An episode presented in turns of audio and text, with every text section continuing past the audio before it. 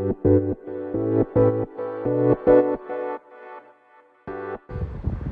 い、えー、皆さんこんばんは。ボンソワ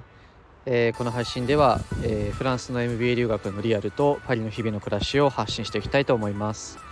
はいということで皆さんいかがお過ごしでしょうか、えー、こちらパリ夜の10時でございます。はいえー、結構日々がね怒涛すぎてあのこうやって残していかないと本当に忘れてしまうぐらいあの慌ただしい毎日なのであのこのように配信をしております。はいで今日はちょっと1週間半ぐらい遡る形になると思うんですけどあのイベントの話とあと最近その人との出会いが本当に多くてですね、まあ、ちょっとそこから、あの得られたものというか、まあ、感じていることをちょっと話していこうかなと思います。でまず、あの J スタートアップというですね日本の経産省が、あの率いている率いているというかプログラムとして展開している、まあ、日本のスタートアップをあの海外に派遣しようというプログラムの、えっと、パリ編が、2週間前ほどで行われました。で、まあ、サンフランシスコ行ったり、えー、パリのステーション F を訪れたり、えー、他にもどこだっけな、まあ、なんかこう世界各地を行くようなプログラムになってましてで、まあ、パリ編はステーション F で開催がされましたえー、日本のその選ばれたスタートアップがこの経産省とデロイト・トマツさんのバックアップのもと、えー、2週間パリで過ごすというプログラムですね。で、まあ、そこでは、えっと、10社ぐらいかなの日本からのスタートアップが来ていまして、えっと、知っていたところで言うとファクトリエさんとか、えっと、ヘラルボディさんとか、まあ、そういったところも来ていました。で、まあ、そこのイベント行った後にあの別日でねあのちょっとイベントにお呼ばれしましてイベントというかなんだパーティーにお呼ばれしましてでそこでは結構そのいろんな方がいてですねあの日仏経済交流委員会という日本とフランスをつなぐような機関の人とかあとフランスの経産省の人ですね。なんかフランスでは、えっと、エコノミーファイナンスだったかな。まあそこのお偉いさんと、えっと、アジアパシフィック責任者だったかな。あとはステーション F のスタートアッププログラムのあの責任者が来ていました。で、まあ、もちろんあのインキュベーター HEC とかあとそのアントレプレナーシップセンター主催のですね、まあ、そういったところも来ていまして、まあ、あのカフェマルリーというですねあのルーブルのルーブル美術館の隣にあるカフェであの豪華な夜を過ごしたんですけれどもやっぱりこのフランス政府と日本政府がきちんと連携をして、まあ、お互いのそのアントレプレナーシップの交流を深めていこうだとかあとやっぱりそのフランスはユニコーン数日本の2倍ぐらい先を行っていますのですごいこうエコシステムが2017年ぐらいから形成されているんですよね。でそれもマクロン大統領があの国策としてあのしっかりお金をそっちに投資をしてでフリー創業者のあのグザビエさんがねステーション F 創業してあのスタートアップがどんどんこう生まれてきていると。で多分こうパリに来ないとパリのスタートアップがそのすごい進化しているとかすごい熱を帯びてるってことはわからないと思います。というのも日本向けに全然情報が落ちてないからなんですね。日本語の情報が本当に少なくてあのパーティーに一緒に参加したルーテックスルーテックスという会社を率いてるタカさんが多分一番詳しいんじゃないかなっていうぐらいのあの情報が少ないんですよ。うんなので、まあ、その日本政府も一歩先を行っているそのフランスの国策をから学んでで日本に展開していくというような感じになっています。はい、で、まあ、そのイベントを終えてですね、まあ、最近もそのクラスメートであの起業している人だとかあとは、えっと、昨日はニューヨークから来ているあの小野寺さんという起業家とお話をさせてもらったりあとそのパリで起業しているタカさん。であとは今日は IE から来ていてあの家業を継ぐ方ですね、まあ、その方も経営者ですけれども、まあ、そういった方々とお話しする機会がありました。でやっぱりその共通して言えるのがなんか自分の人生を生きてる方が多いなってすごい感じますね。うん。例えばこうクラスメートで普段結構一緒にいるのに、まあ、その深くねその仕事の話をしてなかった人がいたんですよね。でやっぱそういった人が実はその、えーまあ、旦那さんと一緒にねあの起業していてで仕事の中身聞いたら実は自分が前職まあ前職とかまあ現職でやっていたことともうすごいこう近しいことをグローバルでやってる人がいたんですよね。で、まあ、本当にこうクリエイターとかアートの世界で、まあ、自分でそのビジネスをしっかり立ち上げて、まあ、それがこうきちんとあのグローバル規模で回ってるっていうのを目の当たりにしてですねやっぱりこう自分の経験をしっかり、あの、自分の投資に向けるというかですね、うん、なんかこう自分の人生を生きてる人やっぱかっこいいなと思いますね。うんで、まあ、他にもそのクラスメートとあのサイドビジネスでこうワインのビジネスやらないかみたいな話が出ていたりですね。あと一昨日かな、えっと、アシュ製であのワインのイベントがありましてワインスピリッツクラブとサステナビリティクラブのあの合同のねイベントだったんですけれどもそこでもこうワイナリーを展開しているあの起業家2人が来てでトークセッションしながらボジョレ・ヌーボー解禁日なのでボジョレ・ヌーボー飲むみたいなそんなイベントがあったんですけれども、うん、やっぱりそういった人たちもこう自分の人生に対してきちんと責任を持ってすごい楽しそうにこう自分の人生を語っている姿を見て、うん、やっぱりこう自分もそういった人生を歩みたいなっていうのを感じてます。でまあそのね昨日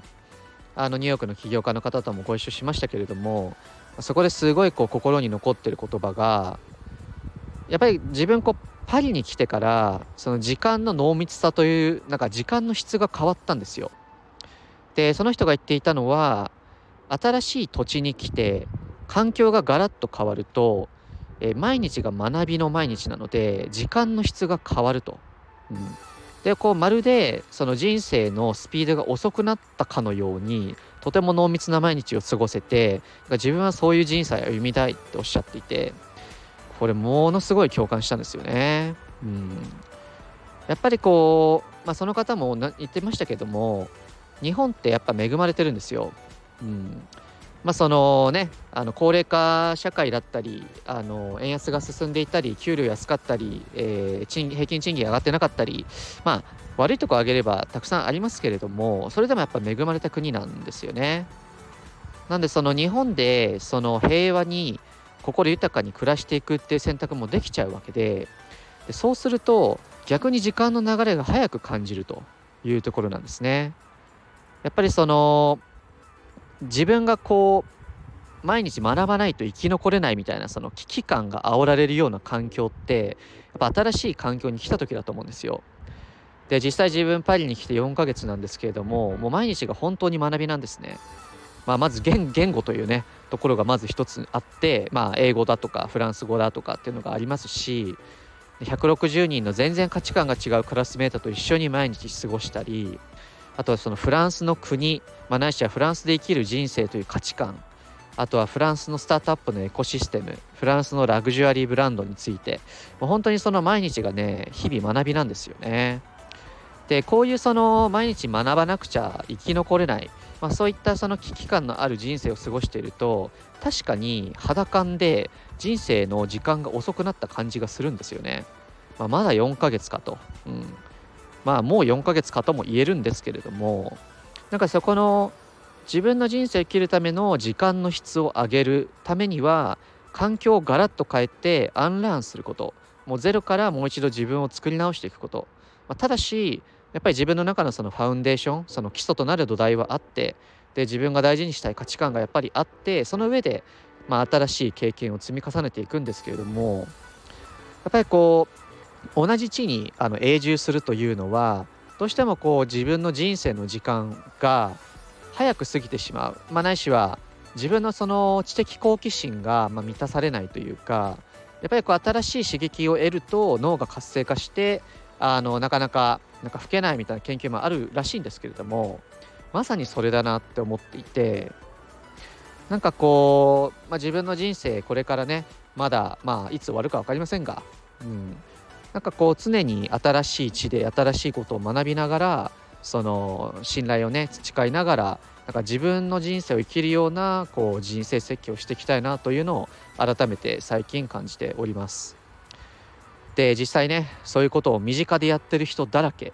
なので、うんまあ、日々ねこうクラスメートと話しながら、えー、パリで、まあ、そういった起業してる方々とのこう話を楽しみながら、えーまあ、自分もいろいろ考えることが多いなというような毎日でございます。はいであさってからですねちょっとシンガポールに行ってきます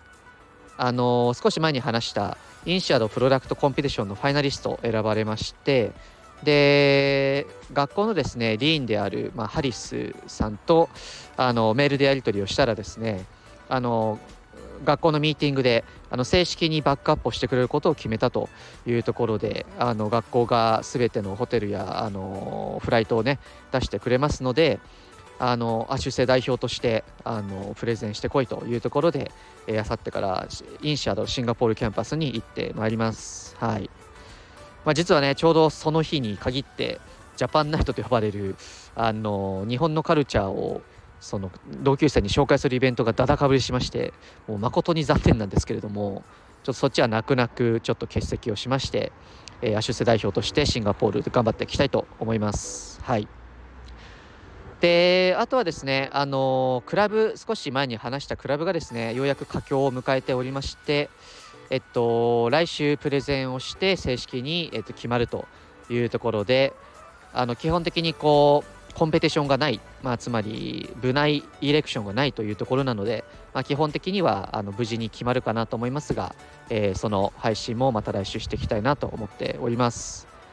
はい、ということであの来週金曜日まで、えー、っとシンガポールに行ってで金曜の夜に MBA タレントショーと呼ばれる、まあ、出産のクラスメートの中でその趣味とかダンスとか歌とかそういうのをプロレベルで極めてる人たちがステージであの披露するというようなあの学校の一大行事がありますのでそのためにシンガポールから帰ってきたいと思います。はい、またその様子もね簡単に話したいなと思っております。